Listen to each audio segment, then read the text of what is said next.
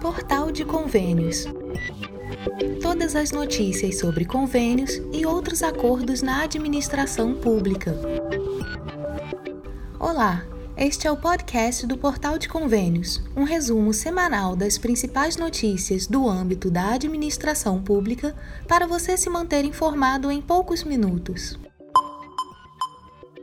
MEC lança Compromisso Nacional Criança Alfabetizada. O Ministério da Educação, o MEC, em nome do governo federal, lançou o Compromisso Nacional Criança Alfabetizada, uma nova política de alfabetização no Brasil que fornecerá apoio para a implementação de ações concretas pelos estados, municípios e Distrito Federal, buscando promover a alfabetização de todas as crianças do país.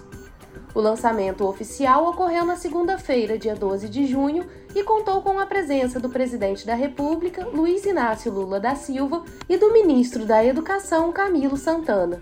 Ao longo de quatro anos, serão investidos mais de 2 bilhões de reais nessa iniciativa. O objetivo é garantir que 100% das crianças brasileiras estejam alfabetizadas ao fim do segundo ano do ensino fundamental, conforme previsto na meta 5 do Plano Nacional de Educação além de garantir a recomposição das aprendizagens com foco na alfabetização de 100% das crianças matriculadas no terceiro, quarto e quinto ano, tendo em vista o impacto da pandemia para esse público. A nova política é baseada em cinco eixos: gestão e governança, formação de profissionais de educação, infraestrutura física e pedagógica, reconhecimento de boas práticas e sistemas de avaliação. O MEC, como idealizador da política nacional, oferecerá apoio técnico e financeiro às redes de ensino, que também terão papéis e responsabilidades. Segundo o ministro da Educação, Camilo Santana, o compromisso foi desenhado a múltiplas mãos e contou com amplo engajamento de representantes de estados e municípios, universidades, professores e especialistas para sua formulação. O ministro afirmou que é nesse espírito de colaboração e parceria que querem transformar a educação do Brasil, tendo uma ambição e um dever enquanto país: cuidar das crianças, garantindo o direito de cada uma de ler e escrever. Durante a cerimônia, o presidente Lula assinou o decreto que institui o compromisso. Após a publicação oficial do documento, os entes federados poderão fazer a adesão à política via Sistema Integrado de Monitoramento, Execução e Controle, CIMEC. Nos 90 dias seguintes, espera-se que estados e municípios colaborem para a formulação da política territorial. Para isso, podem organizar seminários, escutas e audiências de forma a contar com múltiplas perspectivas do território. São importantes os desafios a serem enfrentados, pois grande parte dos municípios responsáveis diretos pela alfabetização enfrenta questões técnicas e orçamentárias. Os governos estaduais nem sempre se veem no papel de garantir o direito à alfabetização, e o MEC até então tem falhado no papel de indução, coordenação, assistência técnica e financeira. Em 2021, 2,8 milhões de crianças concluíram o segundo ano do ensino fundamental.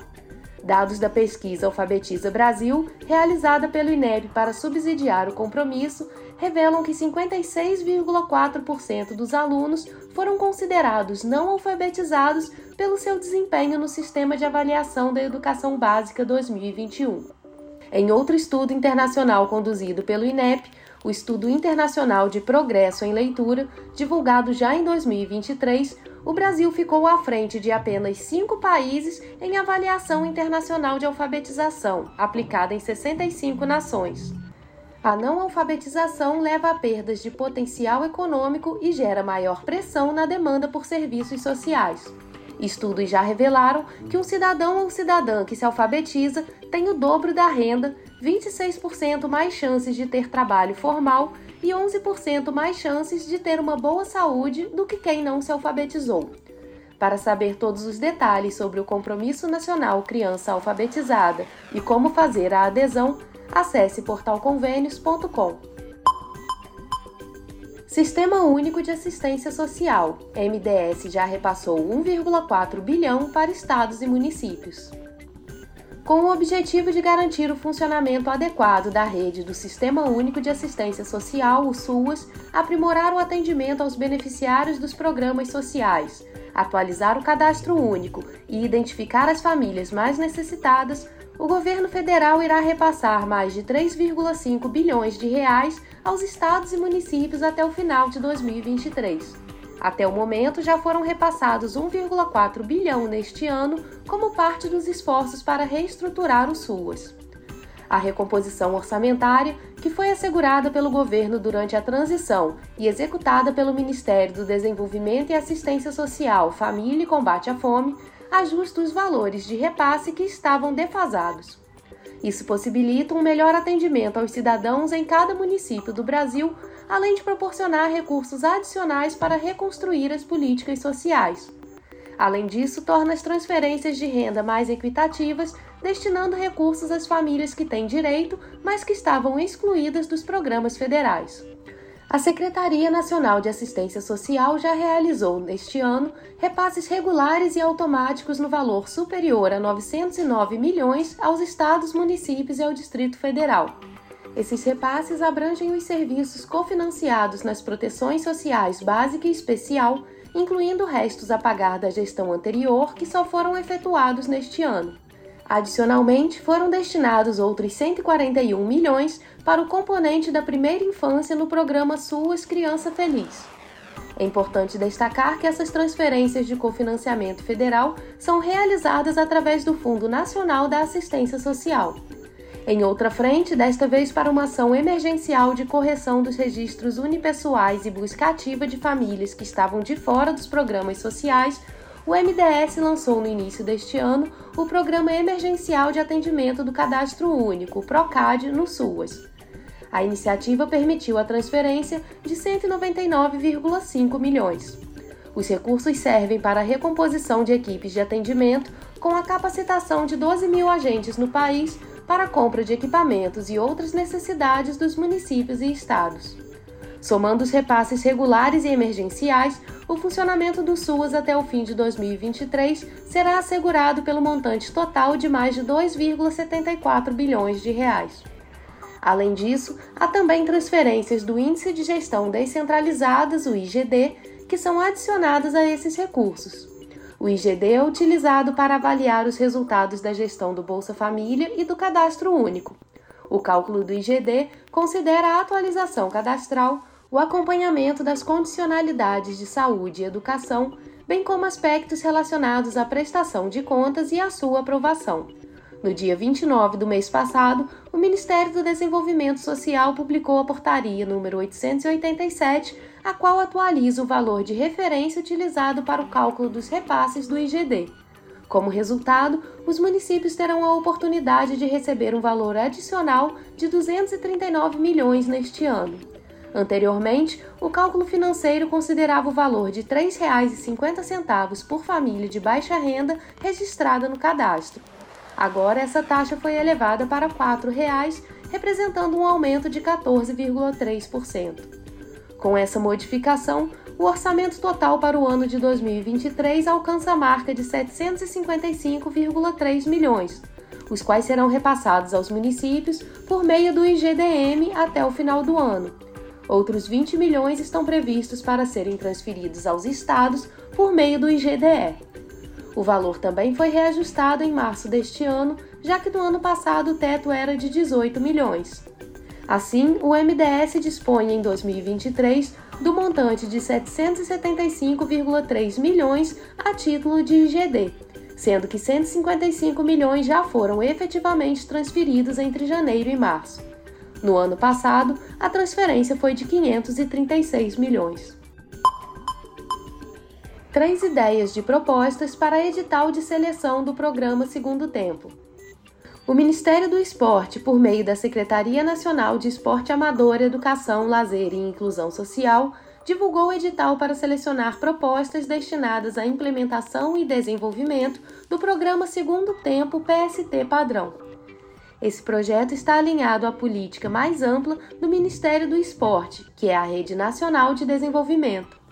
Por meio da colaboração com a educação e outros órgãos governamentais, busca-se alcançar a meta de levar o esporte para todo o país e para todas as pessoas. O PST abrange crianças, adolescentes, jovens e adultos com idade a partir de 6 anos que estão expostos a riscos sociais. A participação no PST padrão ocorrerá por meio da celebração de convênios entre o Ministério do Esporte e governos estaduais, municipais e do Distrito Federal, ou por meio de termos de fomento e colaboração entre o Ministério do Esporte, a Secretaria Nacional de Esporte Amador, Educação, Lazer e Inclusão Social e organizações da sociedade civil. As inscrições para a seleção de projetos do PST padrão estarão abertas a partir de 16 de junho, com prazo final em 16 de julho. O objetivo do PST padrão é promover a democratização do acesso de estudantes da educação básica a atividades físicas e esportivas, oferecendo núcleos de esporte educacional que visam ao desenvolvimento integral do público-alvo dentro do contexto ampliado de escolarização. A seguir, listamos três ideias de propostas de projetos para o programa Segundo Tempo. A primeira seria Esporte para Todos. Este projeto visa promover a inclusão social por meio do esporte, oferecendo atividades físicas e esportivas para crianças e jovens de comunidades carentes. O objetivo é proporcionar acesso igualitário ao esporte, independentemente do contexto socioeconômico. Além das práticas esportivas, o projeto também pode incluir atividades educativas e de desenvolvimento pessoal. A segunda proposta é Esporte e Cidadania. Este projeto busca utilizar o esporte como ferramenta para o desenvolvimento de habilidades socioemocionais, valores cívicos e cidadania. Além das práticas esportivas, serão realizadas ações de formação de caráter, ética, trabalho em equipe e respeito às regras. O projeto também pode incluir a participação dos jovens em projetos comunitários e ações de voluntariado. A terceira proposta é Esporte e Saúde.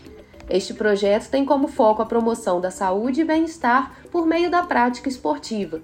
Serão oferecidas atividades físicas e esportivas variadas, incluindo esportes coletivos, individuais e atividades de condicionamento físico. O projeto também pode incluir ações de educação sobre alimentação saudável, prevenção de lesões e cuidados com o corpo. Para implementar as ideias mencionadas, é necessário seguir um processo estruturado envolvendo planejamento, parcerias e execução. No site do Portal Convênios, apresentamos um esclarecimento sobre como cada uma das ideias pode ser implementada. Para conferir, acesse portalconvênios.com a AGU disponibiliza consulta pública para a nova regulamentação dos precatórios.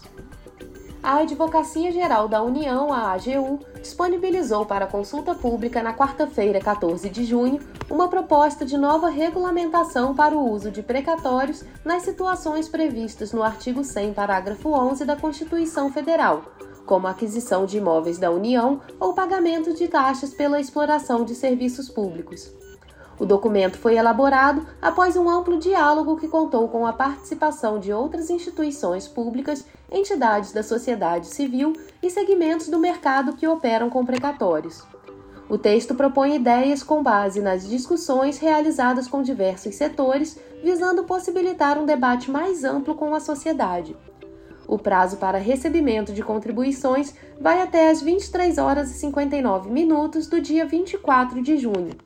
Uma das novidades propostas, por exemplo, é a previsão de inclusão, no portal da transparência, das informações referentes aos precatórios oferecidos à administração pública, incluindo certidão do valor líquido disponível expedida pelo Poder Judiciário em nome do requerente, ou seja, da pessoa interessada em utilizar os precatórios conforme previsto na Constituição Federal. A proposta de regulamentação também estabelece que o órgão ou entidade pública deve estabelecer de forma expressa, por meio de edital ou ato normativo, as condições e limites para a aceitação dos precatórios, a fim de garantir o cumprimento de objetivos regulatórios dentro de sua competência. Além disso, o Ministério da Fazenda e a AGU, ouvidos os Ministérios do Planejamento e Orçamento e da Gestão e Inovação, poderão definir, em até 60 dias após a publicação da portaria conjunta, um limite global anual em valor para o uso dos precatórios nas situações previstas no artigo 100, parágrafo 11 da Constituição. Esse limite deverá levar em consideração critérios de responsabilidade fiscal e as previsões de receitas. Outra parte da regulamentação estabelece que órgãos ou entidades públicas devem exigir garantias para aceitar precatórios a fim de se protegerem dos riscos de descumprimento dos créditos. Os interessados em utilizar precatórios terão a opção de fornecer tais garantias por meio de três modalidades: depósito em dinheiro, fiança bancária e seguro garantia. No entanto, a apresentação de garantias não é obrigatória se o precatório decorrer de acordo judicial celebrado com a Advocacia Geral da União ou envolver o pagamento de dívida ativa tributária. A proposta também esclarece que os precatórios poderão ser utilizados nas situações previstas na Constituição, como pagamento de dívidas parceladas ou inscritas na dívida ativa da União, aquisição de imóveis públicos e pagamento de taxas pela delegação de serviços públicos. No entanto, os créditos não serão aceitos em outras situações não especificadas, como pagamento de taxas de fiscalização e aluguel, obrigações de investimento estipulados em contratos e indenizações gerais decorrentes da execução de contratos de concessão. Por fim, a portaria estabelece que as ofertas de uso de precatórios que ainda estejam aguardando análise devem ser reavaliadas pelos órgãos públicos com base nos critérios estabelecidos na norma. O principal objetivo da nova regulamentação para o uso dos precatórios é dar mais segurança jurídica e previsibilidade para o modelo. Após o fim da consulta pública, as contribuições oferecidas pela sociedade serão analisadas pelo grupo de trabalho que discute a regulamentação, para que em seguida uma proposta de texto consolidado seja encaminhada para a apreciação dos Ministérios da Fazenda, Planejamento e Orçamento e Gestão e Inovação. Lula deverá sancionar transição do FPM para municípios com redução populacional. O Senado aprovou o projeto de lei que prevê transição de 10 anos para os municípios serem reenquadrados em índices de distribuição de recursos do Fundo de Participação dos Municípios, o FPM, que levam em conta população e renda. Foram 67 votos a favor e nenhum contrário. O projeto segue para sanção do presidente Lula. Os dados atualizados ainda serão divulgados pelo IBGE no Censo Demográfico de 2022. O PLP 139 de 2022 foi apresentado na Câmara pelo então deputado federal e hoje senador Efraim Filho, do União da Paraíba, para atenuar gradativamente o risco fiscal de cerca de 800 municípios brasileiros que, de acordo com os dados parciais do censo 2022, tiveram redução populacional nos últimos 10 anos. O relator, senador Rogério Marinho, do PL do Rio Grande do Norte, votou pela aprovação da proposta por entender que todos os municípios serão solidários com os que tiveram a população reduzida sem causar impacto fiscal. Marinho disse que alguns municípios poderiam perder até 40% de sua arrecadação de forma gradual para permitir a adequação das suas finanças públicas. Ele e Efraim lembraram que o projeto foi sugerido pela Confederação Nacional dos Municípios, a CNM. Efraim explicou que o projeto também prevê a aplicação dos critérios do censo apenas em 2024 e, a partir de então, os municípios perderiam 10% ao ano ao longo de 10 anos ou até que haja um novo levantamento. Ele argumentou que o censo de 2022 ficou comprometido pela pandemia. Mas é exatamente essa aferição com base num censo que se reconhece até pelo período de pandemia, depois da eleição, não teve condição de visitar todas as casas. Então isso atrapalhou muito nos resultados. O que a gente espera é que um novo censo, esse sim feito sob condições de normalidade, poderá ferir muito maior. O que é que acontece na, na vida real? Quando você bate os números, por exemplo, os levantamentos feitos por agentes comunitários de saúde, você vê essa distorção. Rogério Marinho ressaltou, no entanto, que os 315 municípios que registraram aumento populacional terão direito ao repasse corrigido para mais. O primeiro projeto ele é nulo do ponto de vista fiscal, é neutro. O recurso que está contido no Fundo de Participação dos Municípios, ele não é alterado, o bolo é igual. O projeto prevê que quem perdeu habitantes, ao invés de ter uma queda abrupta, essa queda vai se dar ao longo dos próximos 10 anos. Isso é uma maneira de preservar a idoneidade financeira dos municípios. E aqueles que tiveram o seu aumento populacional terão de uma só vez. A matéria trata da parcela do Fundo de Participação dos Municípios, conhecida como FPM Interior, que corresponde a 86,4% do total do FPM. O restante é destinado às capitais, 10% do total, e a uma reserva para os municípios interioranos com mais de 142.633 habitantes, 3,6% do total. O cálculo para a fixação dos coeficientes individuais de participação dos municípios é feito com base em duas variáveis: as populações de cada cidade e a renda per capita de cada estado. Ambas são calculadas e divulgadas pelo IBGE. Com menos população, essas centenas de municípios poderiam ter redução no repasse de recursos federais. A CNM estima que os coeficientes de 601 prefeituras diminuirão em decorrência do censo 2022 e outros 178 municípios cujos coeficientes foram congelados pela Lei Complementar 165 de 2019 deixarão de contar com essa salvaguarda de congelamento do coeficiente com o fim do recenseamento.